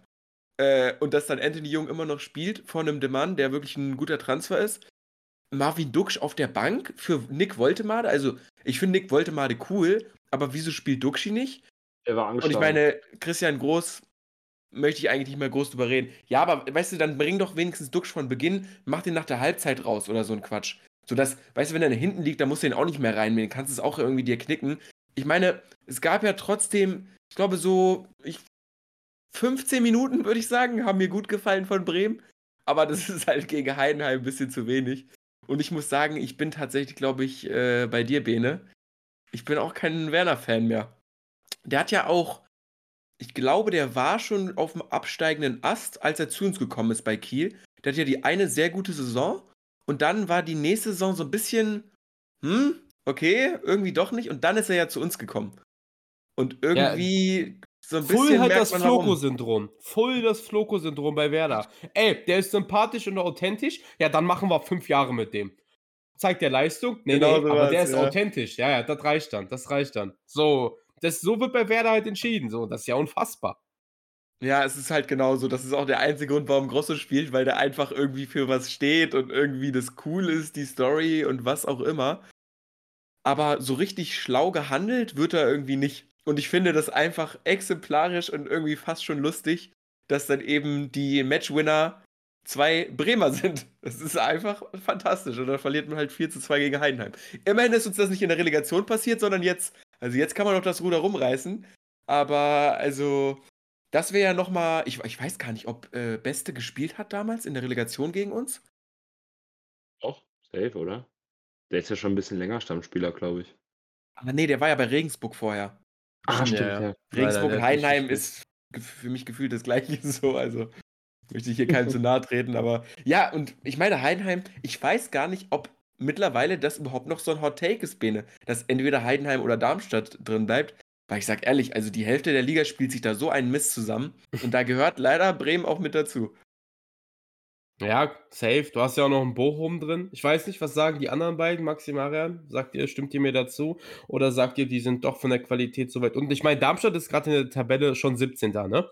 Ja. Also da sieht man es jetzt bei den Ergebnissen nicht so, aber ich habe die zweite Halbzeit gegen Frankfurt heute auch geschaut. Ähm, äh, gegen Gladbach. Also ist jetzt auch nicht so schlecht, was die da spielen, ne? Schlecht nicht, aber ich sehe Heidenheim schon noch mal auf einem anderen Niveau jetzt insgesamt performen, weil sie eben auch ähm, so dieses Us Fischer-Syndrom bei ähm, Frank Schmidt haben, der die eben echt auch gut einstellen kann, ähm, je nachdem, was sie eben gerade brauchen. Und haben jetzt ähm, natürlich nicht die krassen Spieler oder so, aber halt auch wieder dieses Syndrom, dass sie eben quasi alle deutschsprachig sind und dadurch eben dann quasi auch noch mal was entfesseln können. Und ähm, ja, ich finde Heidenheim, glaube ich sogar, also Darmstadt sehe ich nicht so, aber Heidenheim sehe ich wirklich auch drin. Ähm, ich sag, also wir können, wir brauchen ja noch Wetten. Ähm, ich sag sogar, ähm, boah, gehe ich so weit? Ja, ich sag sogar 15. Nicht 16., sondern 15. Heidenheim wird Top 15. Mhm. Finde ich völlig solide. Also da wäre ich eher bei dir mit drin. Ich Ja, finde ich auch. Ich habe die ja gerade. Ich, ich finde es halt absurd, weil das, die haben das irgendwie ein bisschen cleverer gemacht, was ich bei Darmstadt halt gar nicht verstehe und was ich auch bei den Spielern nicht verstehe. Haben mir ihre zwei wichtigsten Spieler mit Tietz und äh, Pfeiffer beide an Augsburg verloren. Jetzt also auch kein Top-Team oder so. Ähm, gut, ich glaube, Pfeiffer wird jetzt schon so als Stammspieler eingeplant sein, aber Tietz, der sitzt einfach in Augsburg auf der Bank und klar, äh, ist, ist das natürlich auch ein finanzielles Ding, aber so richtig kompensiert hat das Darmstadt ja auch nicht. Also die steigen halt auf, geben ihre zwei besten Spieler ab, äh, für Pfeiffer nicht mal eine Ablöse kassiert, für Tietz zweieinhalb Millionen. Da kannst du jetzt auch nichts von kaufen, so, also da kannst du jetzt keinen Ersatz für holen. Also das ist auch ganz schön quatschig. Und ich würde sagen, dass Darmstadt für mich auf jeden Fall den 18. Platz unterzeichnet hat. Da sehe ich keinen nur annähernd so schlecht. Also, was ich nochmal zu diesem Bochum-Ding von Bene sagen muss, also tut mir leid, ich, ich bin absolut bei dir. Ich möchte es auch langsam sehen, weil die bescheißen sich mit Glück bis zum Ende. Und äh, also wirklich, die müssen irgendeinen Pakt haben oder irgendwie was heraufbeschworen haben, wie viele äh, Lattentreffer die letztes Jahr hatten. Die hätten letztes Jahr schon runtergemusst. Also ich glaube, da sind wir uns alle einig. Äh, aber ich, ich sehe es halt schon wieder kommen, wie Bochum irgendwie 15. wird und äh, die noch ein Jahr in der Liga bleiben. Und Safe. Ich sag, ich sag dir ehrlich, ich finde Heidenheim, ich finde beste äh, ähm, Dingshi und Kleindienst besser oder genauso gut wie Passlack, Wittek und Hofmann. Also Hofmann Ja, ist easy ja. auf einem Level mit Kleindienst und beste ist also safe besser als Wittek. Und Dingshi ist auch safe besser als Passlack und dann auch die IV. Also ich muss sagen, ich kann nicht so viel sagen zu der Verteidigung von Heidenheim. Das ist so diese typische Zweitliga-Verteidigung so. Also Siersleben und Mainka sind halt beides so ehemalige aus Bundesliga-Akademien. Maloney auch. Es ist halt so dieser Klassiker. Aber so halt aus ehemaligen Bundesliga-Akademien in NLZ ausgebildete IVs, die halt viel Zweitliga-Erfahrung haben, sind tendenziell nicht so viel schlechter als jetzt ein Ivan Ordetz. Also den finde ich jetzt auch absolut kein ja. Weltmann. Ich finde, Bernardo ist ein ganz cooler Neuzugang, aber sonst hast du da einen ZM Losila, der irgendwie mittlerweile 43 ist. Und äh, Riemann ist halt genauso einfach ein solider Zweitligakeeper eigentlich, wie es auch äh, Kevin Müller ist. Also ich finde, die tun sich nicht viel tatsächlich. Ja, vor allem spielt ja sogar Heidenheim den attraktiveren Fußball, bin ich der Meinung. Also dieses äh, lange Beigekloppe auf dem Flügel und irgendwie in der Mitte Hofmann finden, der den Ball entweder ablegt oder selber macht. Äh, und was halt, finde ich, Heidenheim dann im Gegensatz zu macht, auch mal mit bei ein paar Ideen. Auch wie sie Pieringer mit einbinden. Also, das ist für mich auch einer der Stils des Sommers. Also, wie man. Also, ich bin, ich bin dir ehrlich, wie, wie konnte Schalke so doof sein und den abgeben? Also, der wäre ja safe gesetzt auch wenn Polter jetzt diese Woche äh, zwei Tore gemacht hat. Ähm, der ist mir heute auch positiv aufgefallen und äh, ja, also ich, Heidenheim gehe ich auch mit. Also wenn du jetzt bei der Saisonwette gesagt hättest, ja, die wären 13. wäre ich vielleicht dagegen gegangen, aber bei 14, 15, also da, gehe ich komplett mit. Die erinnern mich so ein bisschen an Ingolstadt.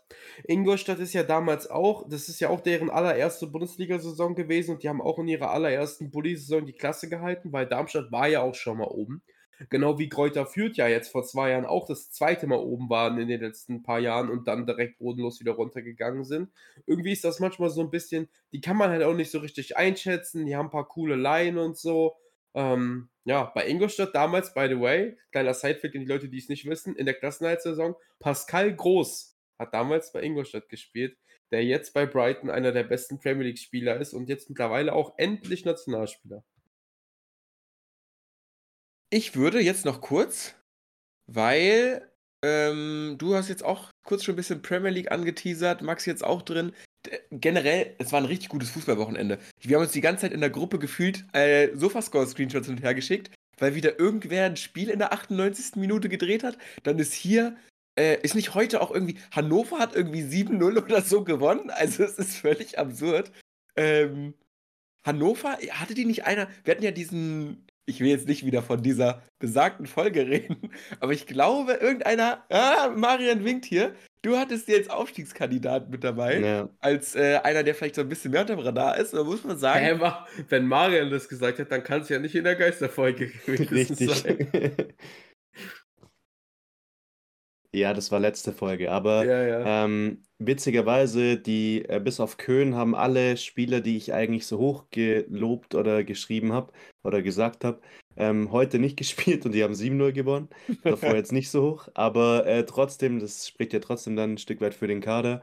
Und ähm, ja, das Einzige, was ich nicht so ähm, ja, fühlen würde, wenn äh, Hannover hochgeht, dass ich dann halt wieder Martin Kind sehen muss.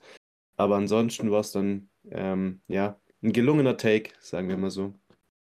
Und äh, auch Maxi kann ich ein bisschen Credit geben, denn Hertha hat sich tatsächlich so eine Art, Le also gut, die sind immer noch 15. was auch völlig verrückt ist, aber die haben sich mit äh, Tabakovic, den du, glaube ich, hoch äh, angepriesen hast als Transfer, äh, so eine Art Lebensversicherung geholt. Auch da wieder einer. In der zweiten Liga genau das gleiche Spiel. Der hat jetzt auch, ich glaube, sieben Saisontore. Ja, sieben Saisontore ist erster. Cedric Teuchert ist jetzt äh, mit sechs. Zweiter, Laszlo Benisch auch fünf. Also wirklich diese Torjäger-Geschichten dieses Jahr. Das hat mich ja in den letzten ein, zwei Saisons am meisten gestört. Ich weiß noch genau, wie bei uns immer die Gruppenchats aussahen, dass wir gesagt haben, oh, wieder so eine lahme Konferenz, es passiert wieder nichts, hier äh, steht es wieder 0-0. Aber dieses Jahr kann man sich über Tore nicht beklagen. Das ist mir wirklich eine sehr angenehme Entwicklung. Aber Maxi, du hast ja äh, Thema international schon ein bisschen angesprochen. Hast du da, welche, welche Teams würdest du denn am ehesten jetzt erstmal abhaken wollen? Also, was man natürlich immer abhaken muss, äh, ist Brighton natürlich. Also, die spielen für, meiner Meinung nach äh, mit den besten Ball in Europa. Also, natürlich auch so, um sie mal wieder reinzuholen, die Leverkusener mit Alonso. Und halt das, also dieses Scouting ist halt überragend. Ne? Also, wenn ich mir angucke, Mitoma für drei Millionen gekommen, der ist halt gefühlt der beste Flügelspieler der Premier League aktuell. Ähm, dazu ist jetzt auch ein Artikel fertig gekommen zum Scouting, wie man gut arbeitet und sowas. Es kommt vielleicht in den nächsten Wochen, nächsten Tagen. Mal gucken, wie wir es halt schaffen. Ähm, und auch Pascal Groß, der hat ja auch wieder ein absolut geiles Tor gemacht jetzt gegen Menu. Und wer, finde ich, auch mal eine Erwähnung kriegen muss, äh, ist Tottenham. Also nach dem letzten Jahr, jetzt mit Postecoglou, die spielen absolut geilen Ball. Und äh, auch die Transfers sitzen bis jetzt alle, also Mickey van de Feen, 50 Millionen war ich auch so, also da haben wir sie jetzt vielleicht schon ein bisschen abgezogen, aber der entwickelt sich halt jetzt aktuell wirklich nochmal weiter. Und ähm, also ich, ich fand Lacroix immer besser noch und ich bin auch immer noch der Meinung, ich glaube, wenn der in der Premier League spielen würde, würde der absolut abgehen. Aber Van de Feen, wirklich, der wird ja schon in Tottenham gefühlt zum, äh, keine Ahnung, zum Prinzen gemacht. Also das ist, wie der da gefeiert wird. Also Tottenham bin ich dieses Jahr echt hoch drin. Also ich habe tatsächlich aktuell meine absolute Top, Lieblings-Top 3 in der Premier League würde aktuell einfach so, keine Ahnung, so Tottenham, Brighton und äh, ja, City oder Arsenal oder sowas sein. Ja, wahrscheinlich ja, Arsenal, Arsenal City. City, oder? Ja, ja, ja. ich war, ich war ja. gerade, ich war gerade erstmal, wie gesagt, City nennen und dann Arsenal, ja, safe Arsenal. Aber die haben ja das Spiel super spät gedreht. Also ich meine, gut, zeigt ja auch irgendwie Charakter oder irgendwas. Weiß ich jetzt nicht, wie man das argumentieren will. Muss man sich auf jeden Fall mal die Highlights reinziehen. Kann ich nur empfehlen. Aber die Tore, also die lagen 0-1 hinten und haben die das 1-1 in der 90. plus 8 gemacht und das 2-1 in der 90. plus 14. Also das ist schon auch wirklich völlig absurd. Aber ich finde das irgendwie cool, äh, wo du Van de Wee ansprichst. Und davon gab es dieses Jahr gefühlt relativ wenig so klassische Win-Win-Transfer. So, es gibt ja hier und da mal einen Transfer, wo beide Seiten wirklich zufrieden mit sein können. Zum Beispiel würde ich auch sagen, dass ein Endo so einer ist, wobei äh, Stuttgart da glaube ich schon noch am besseren Ende ist, weil das ist schon sehr, sehr viel Geld. Aber ich finde, davon gibt es irgendwie viel zu wenig und ich, irgendwie muss ich sagen, dass, ich, ich finde es so ein bisschen schön einfach, dass hier jetzt halt keiner so abgezogen wurde, wie es irgendwie gefühlt bei den meisten Transfers ist. Ich weiß, dass wir wirklich viel in der Gruppe geschrieben haben. Dieses Kolo Moani-Ding haben wir auch schon gesagt. Mit Phil Krug genau das gleiche, da regen sich alle drüber auf, äh, dass das rausgeworfenes Geld ist. Deswegen finde ich es wirklich, und mit Kane finde ich auch, äh, 100 Millionen gibt es auch immer diese Debatten. Aber ich, ich würde mir mehr von diesen Transfers wünschen, wo einfach am Ende sagen, ach wunderbar, das ist eigentlich, das passt so. Und das ist auf jeden Fall äh, Tottenham für mich. Die haben echt ein paar, paar Spieler geholt. Generell Premier League, ich weiß nicht. Also ich persönlich will diese, dieses Jahr mehr Premier League gucken. Maxi, bist du regelmäßiger Premier League-Gucker? Eigentlich gar nicht, aber bis jetzt, ich, also da, da muss ich halt nochmal auf äh, Benny Grund verweisen. Twitter kennen wahrscheinlich viele. Also, was der teilweise über, über Brighton labert, ich glaube, der ist äh, absoluter Brighton-Ultra inzwischen. Und der hat mich da so ein bisschen in dieses Boot reingeholt, ne? Und ähm, auch wenn man sich da mal so ein bisschen anguckt, wer da so hin verliehen war oder ähm, wen die so selber verliehen haben, Simon Adingra hatte ich überhaupt nicht auf dem Schirm, war letztes Jahr bei St. Gilloise, hat eine absolut kranke Saison gespielt. Und äh, der Typ hat halt jetzt seinen ersten Starter-Einsatz gemacht bei Brighton und äh, hat, glaube ich, direkt eine Vorlage gemacht. Und ich finde den halt auch überragend. Ähm, und ich finde halt, man sieht halt inzwischen auch in, bei den Premier League-Vereinen, dass da nicht nur mit Geld um sich geschmissen wird, sondern auch so ein paar Vereine nachhaltig und gut und klug vor allem arbeiten. Und das ist sowieso immer was, was ich feiern kann. Also Arsenal, da ist natürlich auch viel Tradition und auch eine, mehr Geld als bei Brighton drin. Aber ich finde, die arbeiten auch nachhaltig gut. Und es ist für mich immer so ein, so ein Zeichen, dass ich das halt auch gerne sehen will. Also ich gucke auch in letzter Zeit immer mal Liga oder Eredivisie, ähm, weil da auch immer Vereine sind, die halt wirklich finanziell auch versuchen, sich hochzuarbeiten. Zum Beispiel Twente Enschede ist zum Beispiel auch so ein Verein, den ich mir in letzter Zeit angucke, die haben heute gegen Ajax gewonnen. Also ich möchte schon ein bisschen mehr so mal von der Bundesliga, ich möchte nicht von der Bundesliga weg, ich möchte mal, mal so ein bisschen mein Feld erweitern. Und dahingehend passt ja auch, dass eben die Vereine, die wirklich um sich schmeißen mit Geld, jetzt Manu oder ähm, Chelsea natürlich Chelsea. in allererster Linie, ähm, dann doch nicht so performen, wie man es dann zum Glück dann erwarten kann für das Geld. Und das zeigt ja dann auch, eigentlich auch, dass Scouting dann jetzt mittlerweile echt auch viel, viel mehr wert geworden ist, als jetzt eben ähm, ja quasi nur Geld rauszuschmeißen. Genau das ist ja auch das Ding in, äh, in Deutschland. Ich meine, wir haben uns ja wirklich, gefühlt unterhalten wir uns ja jede Folge irgendwie über schlechte Transfers und schlechtes Scouting und wie da bei Bremen der spielen kann, wie da irgendwie in Frankfurt so viel Geld rausgeworfen wird, bei, wie bei dem Team das holt, wie Darmstadt gar keine Ersatzspieler holt. Und sowas gibt's gefühlt in der Premier League einfach gar nicht. Also da gibt es kein Team, was wirklich durch die Bank richtig schlechte Transfers macht. Bei Menu, ah, den einen oder anderen Spieler, also da irgendwie äh, Anthony für 100 Millionen und irgendwie jetzt den Heulund für 75 Millionen oder was er gekostet hat. Da kann man sich schon auch drüber streiten, ob das so vernünftig ist. Aber so komplette Negativbeispiele, finde ich, gibt es da auf jeden Fall viel, viel weniger. Ja, würde ich jetzt 100%. nicht so sagen. Ah, okay.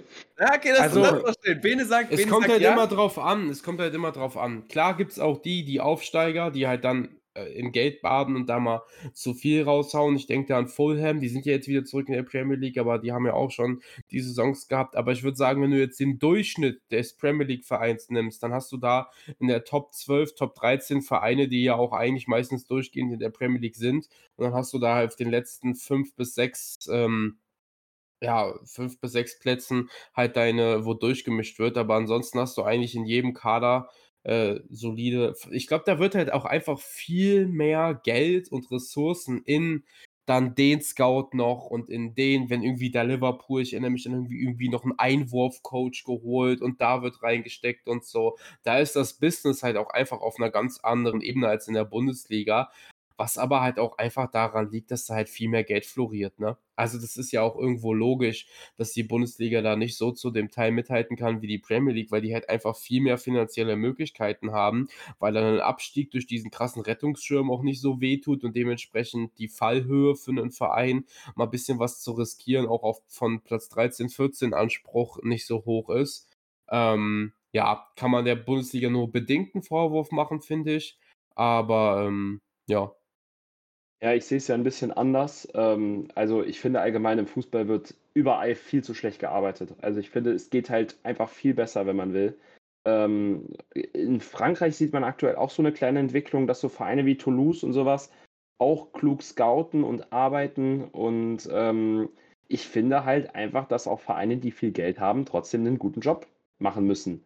Und äh, mir fallen in der Premier League jetzt nicht so viele ein, die halt jetzt einen die sich von unten hocharbeiten und quasi diese, jetzt, man kann ja nicht mehr von der Top 6 sprechen, weil halt einfach Chelsea und Menu halt einfach, die spielen vielleicht mal eine gute Saison Mir und fallen dann sehr ist es viele Beispiele ein, tatsächlich. Das, deswegen, da muss ich einhaken. Brentford, Leicester, ja, Brighton, Newcastle, Nottingham. ja, ja, die, die hätte ich auch. Ja, Aber das ist. Wen hast du in der Bundesliga da im Vergleich? Ah ja, mal, die ist also- ja wenige, die fünf Stück, ne? Die kann man ja vergessen. Ja, also ich würde halt jetzt so, ich würde halt jetzt so sagen, diesen Sommer Union natürlich, die arbeiten seit Jahren klug. Ähm, Leverkusen, wir in diesem Jahr finde ich auch Ja, guten Arbeitgeber. Leverkusen, Bro. Leverkusen stand vor 20 Jahren schon im Champions League-Finale. Die kannst du ja nicht Ja, sagen, als die aber haben sich trotzdem- hochgearbeitet. Leicester war und Brighton und so, die waren vor zehn Jahren in, in irgendwelchen Championship und dritten Ligen und so. Das Ding ist aber halt auch, du musst halt gucken, dass die sich da auch halten. Das ist, das ist ja der Punkt. Es ist, geht ja auch viel davon, sich hochzuarbeiten und sich dann auch dazu halten. Und das sehe ich halt aktuell einfach nur bei Newcastle und Brighton. So, ich kann mir auch vorstellen, Das dass wissen wir ja bei Union auch nicht. Wissen wir ja bei Union auch Also nicht. ich bitte dich, da- das ist jetzt auch schon das dritte Jahr. Und das, jeder dachte eigentlich im ersten Jahr, dass direkt wieder runtergehen. Also ich finde, ich würde das, ich würd das jetzt nicht die Ligen so vergleichen, weil Premier League und Bundesliga sind halt Welten. Das, da sind wir uns halt auch irgendwie einig. Aber ähm, ja, es ist ein schwieriges Thema. Also ich bin halt der Meinung, dass halt so Vereine wie Everton und so weiter, die müssen sich halt safe wieder hocharbeiten. Das sind so Traditionsvereine, die haben halt vor wenigen Jahren vielleicht nochmal irgendwie so Euroleague gespielt oder so. Und die, die happeln halt jetzt dieses Jahr wieder gegen Abstieg oder auch Wolverhampton. Die nehmen jedes Jahr Geld in die Hand und spielen gegen den Abstieg. Und das meine ich halt. Also man sollte halt, man kann sich jetzt nicht immer mit Brighton messen, weil das halt ein anderes Level ist. Also die haben, glaube ich, das best ausgebauteste äh, Scouting-System in der ganzen Welt sogar. Aber ähm, man, man könnte sich vielleicht schon mit Vereinen wie, wie, wie zum Beispiel Brentford messen. Ja, Maxi, ganz kurz. Maxi, lass Marian sich erstmal verabschieden, bevor du hier noch weiter im Monolog. Alles gut, äh, kein Thema. Ähm, ja, hat mich sehr gefreut und äh, ich muss aber jetzt los. Meine Schüler warten morgen schon sehnsüchtig auf mich. Ähm, ja, es geht ab ins Schullandheim. Ich denke, jeder kann sich dran erinnern, der gerade zuhört. Ist eine schöne Zeit, aber für die Lehrer auch eine anstrengende. Deswegen gönnt mir noch die paar Minuten mehr Schlaf. Also, macht's gut. Ciao, hat uns gut, gefreut. Marian. Jawohl. Ja, ich finde es gut, dass wir gerade äh, in so einer hitzigen Diskussion noch drin sind. Wir sind ja, äh, Bene, du bist jetzt ja auch gar nicht so ein krasser äh, Premier League-Gucker, ne? Aber eigentlich irgendwie gefühlt müsste das eigentlich voll dein Ding sein. Du bist ja auch so Qualitätsfan und so als neutraler Zuschauer ist es eigentlich voll die coole Liga. Ja, also ich habe hier noch die äh, Super League und die Saudi League offen. Dann lasse ich mich nicht lumpen, wenn wir schon mal so einen Internationalpart haben, da kurz auf die beiden Spieler einzugehen. Aber ja, so äh, Brighton finde ich auch hammer cool. Also zum einen bin ich ein riesiger Dahut-Fan. Den habe ich schon bei Dortmund immer gefühlt. Finde, der ist heller underrated. So, der ist für mich so Pascal Groß 2.0. Der hat ja damals sein Debüt in der Nati gemacht und ich, ich finde den easy besser als Emre Can. Ich finde den easy besser. Und Emre Can wird dauerhaft immer nominiert. Also der ist für mich so übelst unterm Radar. Und ähm, sonst fühle ich auch, weil ich finde, De Cerbi ist auch ein richtig geiler Trainer. Äh, Fabrizio hatte jetzt gepostet, dass der jetzt die 365 Tage geknackt hat. Und ich finde, das ist halt sehr, sehr krass, weil du siehst das alleine wieder. Guck mal, du hast einen Joao Petro und einen Ansu Fati geliehen. Bei 19 von 20 Clubs werden diese, werden diese overhypten Talente, was heißt overhyped in Anführungszeichen, äh, direkt in die Startelf gerutscht und bei Brighton zockt halt einfach Danny Welbeck und Adam Lalana. So, ich finde, Brighton ist halt einfach ein ursympathischer Club so, aber ja, ich schaue halt nicht so viel Premier League, da, das stimmt. Aber ich finde es, okay, da würde ich gerne noch zum Abschluss drauf eingehen. Ich finde es lustig, dass du, äh, also ich meine, grundsätzlich ist es jetzt wirklich nur eine Geldfrage in der Premier League, dass da besser gearbeitet wird. Oder, weil ich bin eher, und da bin ich vor allem als Werder-Fan so ein bisschen ähm, der Meinung, weil die Machtstrukturen gefühlt irgendwie so ein bisschen mehr auf Kollegenbasis und Vereinslegendenbasis und solche Geschichten. Weil so Leute wie Baumann und Fritz zum Beispiel, die machen jetzt seit Jahren keine gute Arbeit und haben da trotzdem beide sehr viel Macht. Passiert sehr viel Quatsch deswegen, haben wir ja vorhin schon kurz drüber geredet, mit Kofeld und äh, Werner hatten halt zwei Trainer, die da einfach schön hinpassen, aber jetzt vielleicht einfach nicht der richtige Mann für den Job sind. Und äh, ich finde, da hat man auf jeden Fall in Deutschland viel, viel mehr von diesen Beispielen, dass das so ein bisschen diese Wohlfühlatmosphäre ist. Und in der Premier League, ne, da gibt es dann halt italienische Trainer, viel mehr internationale Trainer, dann äh, ganz, ganz viel klareres Leistungsprinzip. Da gibt es trotzdem noch so Stories, hast ja auch gerade gesagt, dass da bei Brighton dann halt trotzdem Lalana und so spielen. Das sind ja auch äh, äh Premier League und englische Urgesteine. Aber ich habe das Gefühl, dass eben in Deutschland auch schlechter gearbeitet wird, weil halt da zu viele Leute irgendwie an ihren Machtpositionen klammern. Ja, ist halt different kind of business einfach, ne? Alleine, dass es in der Premier League auch diese Rollen gibt, wo teilweise der Trainer gleichzeitig in gleicher Instanz der Sportdirektor ist, was es jetzt schon mehrfach gab. Mourinho hat das bei seinen Vereinen so gemacht. Kloppo macht das gerade bei Liverpool so. Jetzt hat er sich Schmatke dazu geholt, aber den hat er sich ja als Unterstützung dazu geholt so. Und das funktioniert ja. So, stell dir mal vor, Bayern hätte jetzt einfach gesagt, weißt du, Brazzo soll weg, Thomas, mach mal. So, äh, hätte ja funktionieren können. Also hätte ich mir schon vorstellen können, dass ein Tuche das da gut, gut gemanagt hätte. Ich glaube, der hätte ist gekocht, die... der hätte absolut gekocht. Bin ich absolut bei dir. Ja, eben. So, aber da ist die Bundesliga anscheinend halt noch nicht bereit zu. Ich bin mal gespannt, wo sie sich hinentwickelt. Es ist ja so ein ewiger Kampf gegeneinander. Ist jetzt auch beim DFB. Rettig ist beim DFB eingestellt worden und dann haben Rummenigge und Minzlaff gesagt, ja, jetzt sind wir beleidigt, jetzt hören wir auf. Es ist, wie du gesagt hast, zu viel privates Kaffeekränzchen, zu viel Kindergarten. Es ist manchmal halt ein bisschen, ja, muss halt noch ein bisschen reifen, die Liga. Welche Liga auch reifen soll, ist die Saudi League. Und da wollte ich einmal ganz kurz auf meinen ehemaligen Goat Cristiano Ronaldo eingehen. Weil der Mann wurde ja viel gebasht und da wurde viel gesagt, dass der ja nichts mehr leisten kann. Also, der Mann hat jetzt das vierte Spiel in Folge getroffen, immer mindestens ein Scorer gemacht. Zehner, Neuner, Neuner Sofascore, jetzt wieder ein Achter Sofascore gemacht und ist der beste Spieler in der Saudi League mit dem Durchschnitts-Average Sofa Score Rating von 8,56 hat die meisten Tore bisher. Und klar kann man sagen, der zockt da gegen irgendwelche Saudis, aber die Liga, der hat ja mittlerweile auch Gegner, die ein bisschen was drauf haben. Da wollte ich nur noch mal kurz sagen, für alle, die sagen, der reißt nichts, Messi rasiert in den USA, Ronaldo rasiert auch. Nur mal fürs Protokoll hier. Gut, werde ich mit dem Take auch alleine gelassen. Dann komme ich noch zu einem versprochenen Super League Call. Du musst ja ganz kurz, ganz kurz. Also, weißt du, gegen wen Cristiano Ronaldo seine Tore gemacht hat? Mohamed Al-Dosari, Banda Waeshi, Abdullah Al-Yusuf, dann die Fußballlegenden Rati Al-Otaibi, Abdurrahman Al-Dakhel, Fahan Al-Azmi. Das sind die gerade die Verteidigung von den Spielern, ja? Dann haben wir nächste Verteidigung. Hussein Al-Sebiani, N.A.A. Sharari, Havas Al-Zagur, das war die nächste Verteidigung. Und dann die letzte Verteidigung, wo er gespielt hat, Qasim Al-Ujami, Ali Al-Zubaidi und Abdullah Al-Yusuf. Ja, Ey, der letzte Ballon d'Or-Kandidat bin ich absolut. Ja, hä, dir, aber also. einfach auf stabil Al-Shabaab weggelassen, wo er gegen. Ah, nee. Ey, aber, aber Bene, Bene, du musst halt einfach sehen, gefühlt die Hälfte von den Stars zockt halt mit ihm und der Rest hat er noch nicht gegen gespielt. Das, das konzentriert sich ja auf zwei andere Mannschaften. Das ist ja gar kein, das ist ja überhaupt gar keine Challenge für den. Also sorry, ja, okay, glaube, gut, dann die letzten drei Verteidigungen, gegen die Lionel Messi getroffen hat. Dann will ich mal wissen, wie viele ihr davon kennt. Aber also, mal ganz kurz, Cameron denn, Harper, denn für Andres Cristiano Reyes, Ronaldo in der Länderspielpause gegen Slowakei? John Tolkien, dann gegen Elie Panico, Daniel Lovitz, Jack Maher, Lucas McNaughton, Shaq Moore. Also das sind ja genauso irgendwelche Amis, die niemand kennt. Oder habt ihr irgendwen von den Leuten bisher gehört? Nee, aber ich habe auch Messi heute nicht angesprochen, oder? Ich habe jetzt nicht gesagt, Messi ist der Beste. Ja, es war ja so ein bisschen Spaß. Ich wollte einfach nur mal sagen, ich wollte eigentlich mich einfach nur darüber freuen, dass Ronaldo mal ein paar Täuschen schießt, ne? So, hat er sich ein bisschen schwer getan am Anfang mit, jetzt läuft's. Wer auch sein erstes Tor leider nicht bekommen hat, aber sein erstes Spiel gemacht hat, ist, danach machen wir das auch zu für heute, ist aber ganz kurz, Ziyech hat sein Debüt gegeben. Nächste Woche soll er in der Champions League spielen.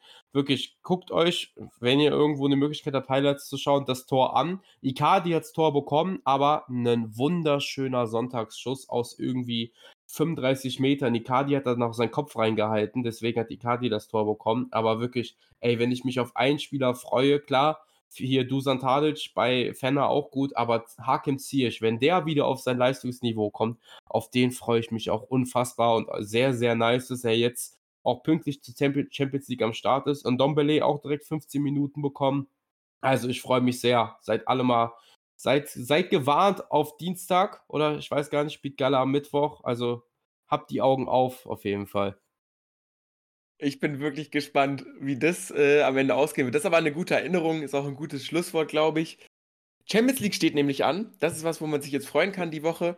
Da wird es nochmal ein bisschen was zu sehen geben. Äh, da wird, werden die ersten Gradmesser. Es, äh, was ist denn zum Beispiel mit Union? Wer spielt da? Sind die schon gegen Real? Das wird jetzt echt Hammer. Die spielen in Madrid. Die spielen also in Madrid. Dortmund spielt in Paris. Also, das ist eine fantastische erste Woche, das darf man auf jeden Fall nicht verpassen. Und Bayern gegen Menu auch. Also, man hat echt so gute Spiele. Matches, ja. ja, und Leipzig spielt gegen Young Boys. Aber gut, also, ich bin echt gespannt. Ähm, ich hoffe, dass wir dann uns auch nächste Woche wieder hören. Hat mich sehr gefreut, Jungs, wieder mit euch hier. Auch wenn es wieder eine chaotische Runde war. Ich glaube, heute musste ich so viel cutten wie noch nie. Falls es euch bisher nicht aufgefallen ist, klopfe ich mir selber auf die Schulter. Falls doch, äh, dann lasse ich es bleiben. Aber äh, danke auf jeden Fall alle, die eingeschaltet haben. Und äh, natürlich ganz besonders danke auch an euch Jungs. Hat wie immer sehr viel Spaß gemacht. Und dann wünsche ich euch allen noch einen schönen Start in die Woche. Und äh, dann hören wir uns nächste Woche wieder. Ade, hat mich auch sehr gefreut. Ciao, bis nächste Woche.